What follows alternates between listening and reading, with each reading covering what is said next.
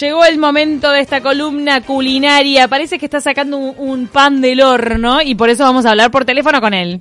Jesús Graña, gracias por acompañarnos en De Taquito. ¿Cómo andás? Buen día, ¿cómo están? Literalmente estoy sacando un pan del horno, aparte tuve una pequeña confusión, debo aclarar. Yo pensé que, pero yo, yo fui, que iba a 11.30, entonces me apronté todo para llevar un pan que tengo dulce de canela y miel. ¿Qué, para qué? Que lo ahora, ah, bueno, pero pará, te esperamos, no pasa nada, no, no, no, vos vení, vení igual. Es que tengo que ir sí o sí porque hay una señora ahí de, de, de apellido medio real a la cual debo llevar Ah. un pan también. ¿Una Entonces, emperatriz?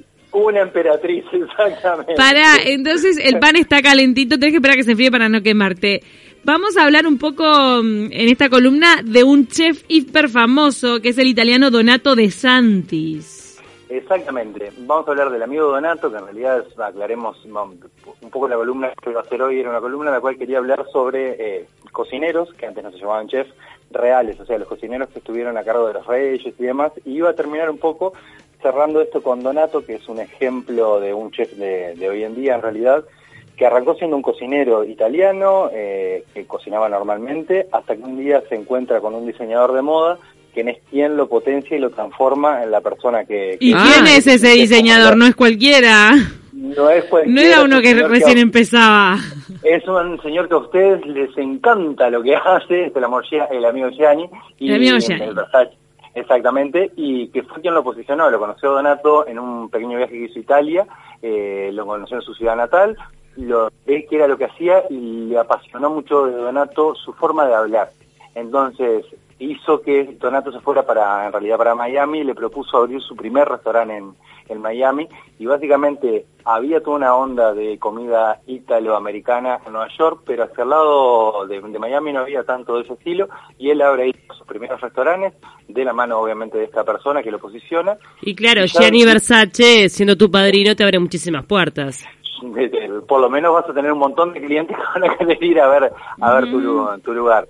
Y bueno, en base a eso se viene para este lado, por decir una manera, de- del mundo, para el Nuevo Mundo, y decía a su vez Donato, está ahí un, tiempo en Miami, le encanta esto, pero se siente un poco atomizado y quiere ir a un lugar donde están sus raíces un poco representadas.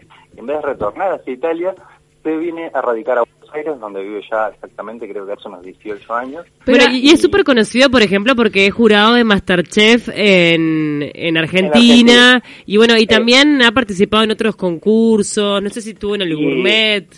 Estuvo en, o sea, estuvo en el Gourmet, en el Gourmet su- que fue su plataforma en la cual se mostró, estuvo durante 10 años y después, cuando aparece el fenómeno Masterchef, que te agradezco que lo nombres, eh, te incluye en esto. Y bueno, y hacia ahí quería ahora derivar un poco la charla, si tengo un par de minutos, que es hacia algo que me sucedió hoy a la mañana, ayer y eh, hoy a la mañana por dos y ayer una vez. ¿Qué te pasó?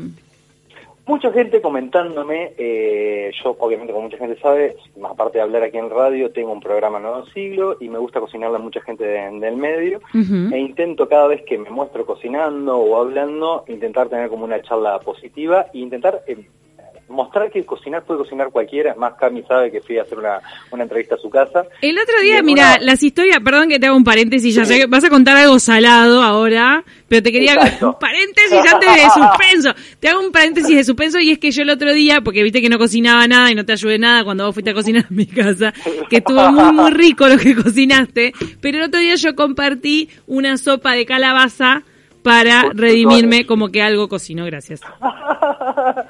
con unos crutones que hiciste con mi pana. Sí, muy rico que rico.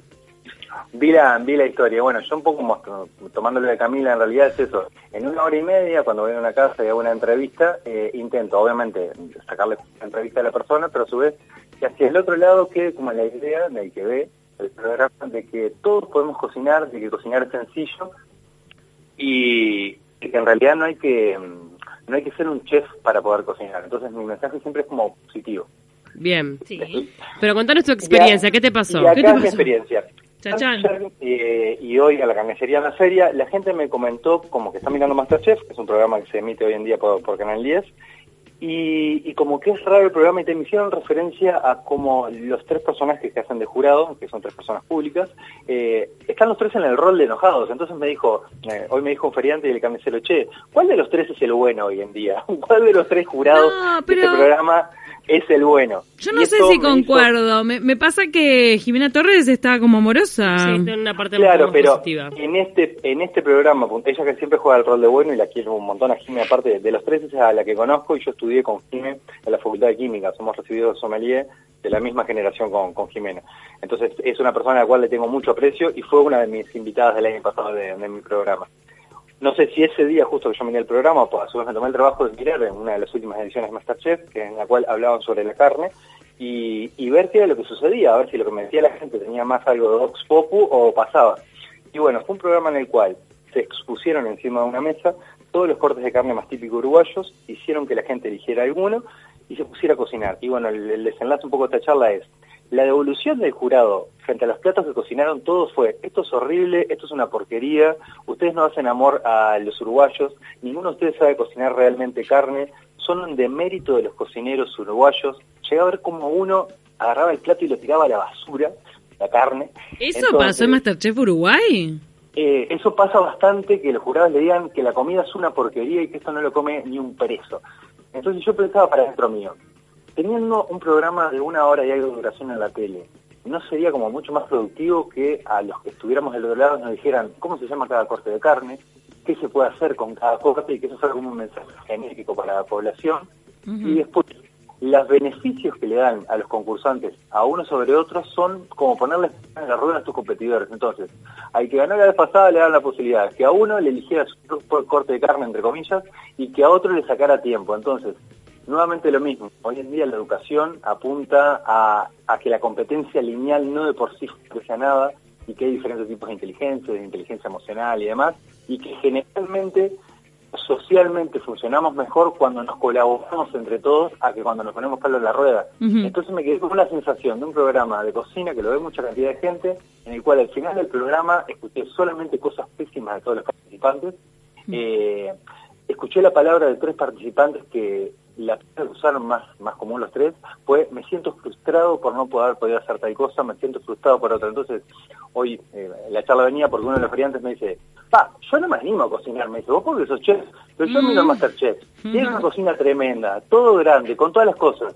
y las cosas que le salen son una porquería. Viste que cocinarnos para cualquiera. No, pero lo que pasa, a ver, en Masterchef tenés tiempo limitado, pero tenés, no, claro. pero mira, en Masterchef uno tiene que separar y darse cuenta. Es una competencia. Tenés tiempo limitado. En un minuto tenés que elegir los ingredientes. A mí me explota el cerebro, no entiendo cómo hacen. No, no, y, y tenés que cocinar en 40 minutos. No, y después, en, y después en 40 minutos, con todos los nervios, después eh, con 40, eh, en 40 minutos con todos los nervios tenés que hacer algo. El otro día hubo un desafío entre equipos, terminaron muchos equipos con tremendo puterío, pero pero tenían la parrilla prendida, la parrilla no alcanzaba a cocer los chorizos. Ay, te juro que fue muy gracioso porque los chorizos estaban yo, crudos. Ay, no, no, no, yo no sé si no le dieron chorizo crudo a la gente. ¿Cuánto de esto es un programa de cocina? Porque obviamente están marcados como un programa de cocina cultural y que educa cocina. No, es un reality.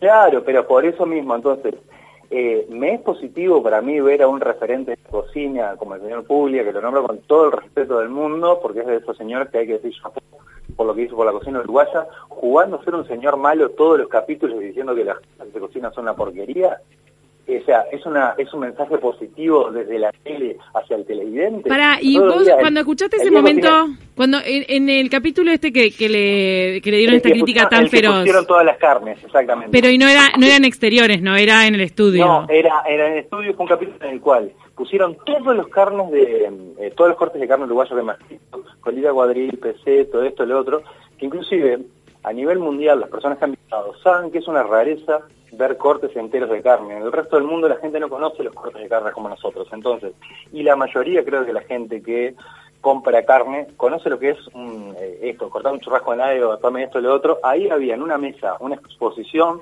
de cortes de típico uruguayo de exportación. Resaltaron mucho que la carne era muy buena de exportación y en eso, y cómo con esos platos habían mal logrado y habían transformado en porquerías. Y me extrañó inclusive de, Jimmy, que yo le quiero un montón, que frente a una cocinera que hizo un lomo, le dijo, con esto, que era una materia prima de primera calidad, y obviamente estaba levantando el sponsor que, que llevaba esa carne, tú hiciste una porquería. Entonces, a mi gusto, asociar la palabra comida a porquería es un mal... Eh, claro. Mira, mira que digo, eh, esto pasa pasa con el formato en sí, que recordemos que es un formato éxito en el mundo entero, pero que me parece que tiene que ver con este formato de entretenimiento, donde hay como un rol del jurado medio medio maldito. Me acuerdo cuando cuando vino esta mujer, eh, la argentina, Narda, el año pasado, que insultó a todos y que fue una catarata de críticas en las redes sociales porque se zarpó un poco ella. Claro, pero sin embargo, ese, eh, el hay que siempre tomar en cuenta esto. Ese Masterchef que vino Narda era Masterchef de profesionales. Entonces, con quien ella estaba hablando supuestamente y los participantes eran todos profesionales de la cocina. Entonces, había un de igual a igual. Acá cuando tú le decís a una ama de casa que lo que hizo es una porquería y la frustras, no es un buen mensaje que está pasando para la ama de casa del otro lado. Claro, pero no, claro, lo que pasa es que ellos ellos están posicionados como el mejor cocinero a matar del Uruguay, están participando de un de un concurso, entonces lo, entiendo totalmente, pero vuelvo a lo mismo, es como si yo, esto siempre lo tomo y lo, lo comparto con la escolaridad. Primero, el juego lo conozco, lo conozco de memoria, el programa en todo el mundo funciona, pero en todo el mundo es un programa en el cual un jurado siempre se toma el trabajo de ser positivo, porque mm. eso hace que se equilibre la comunicación hacia el otro lado.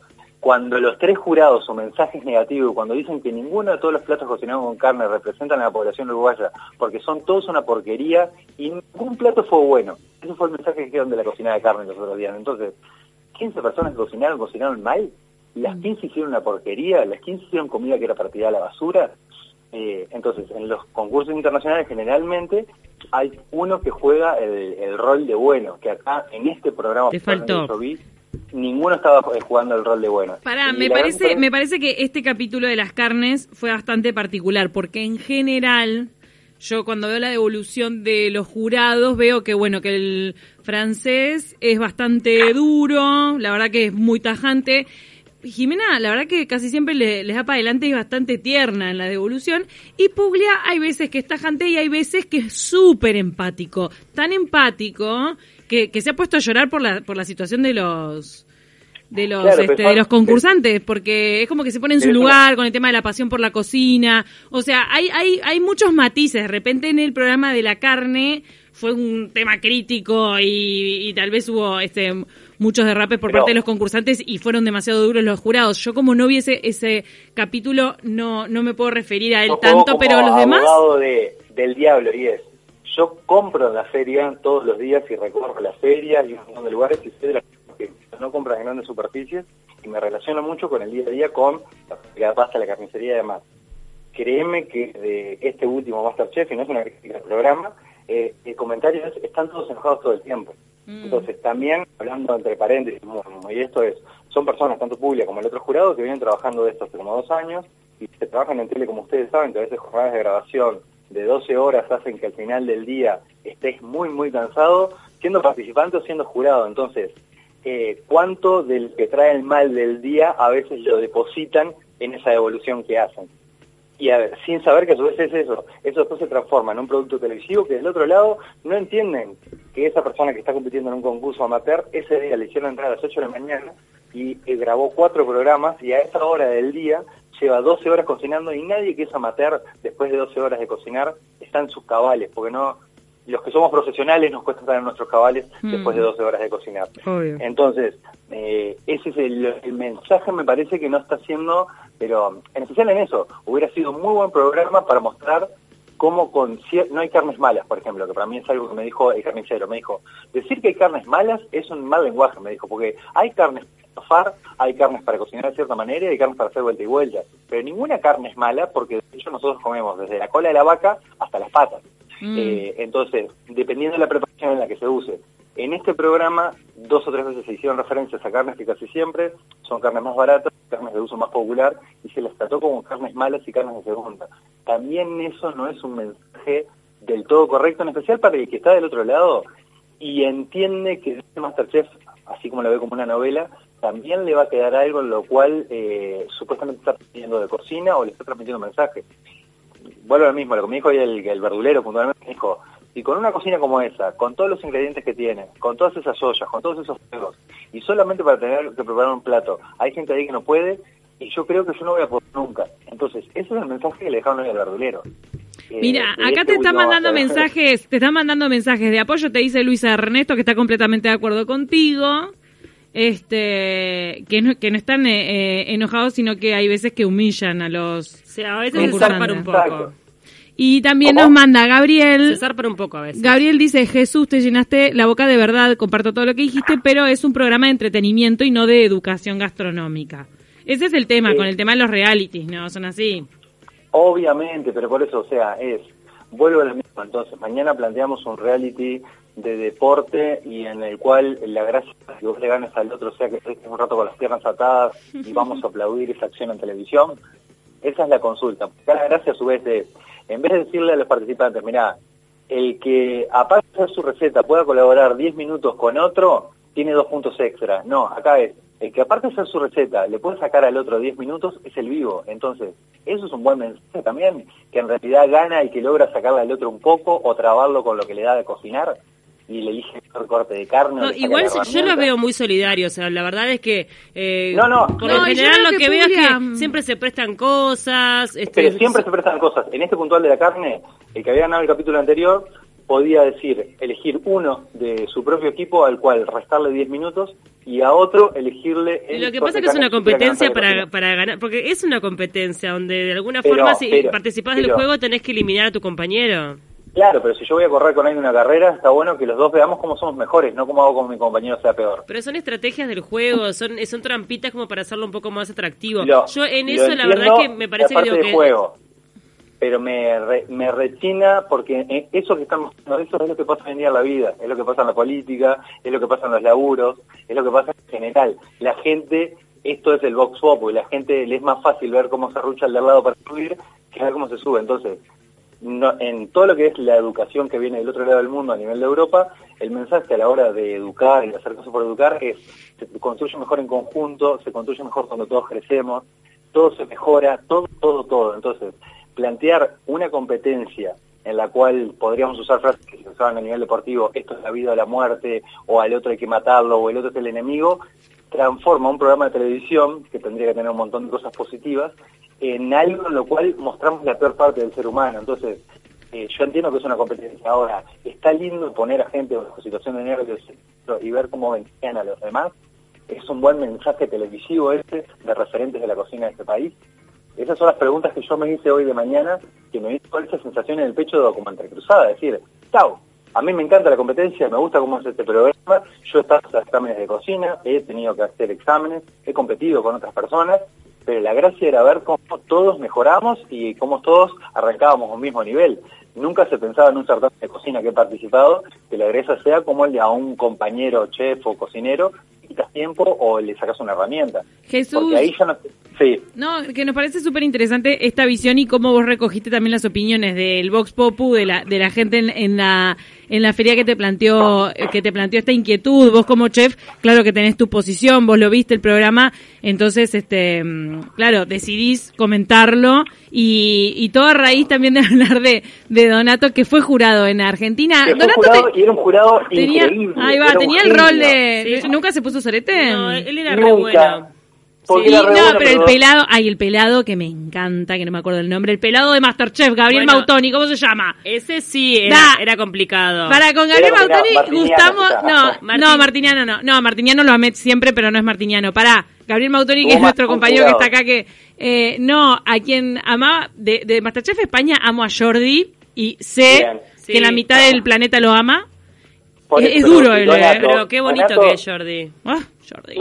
Donato, a mi gusto, es de esos chefs que hace que la gente se apasione por la gastronomía. Donato siempre hace referencia en su cocina, por eso es que a mí me gusta mucho. Sí, a mí me sus gusta- abuelos, a la cocina natal, a cómo todos podemos cocinar en casa. Y él, puntualmente en todos los programas, cuando hacía grandes errores, er- por ejemplo, en este programa hubo alguien que metió mucha carne en un cosito chiquitito y le quedó toda dura.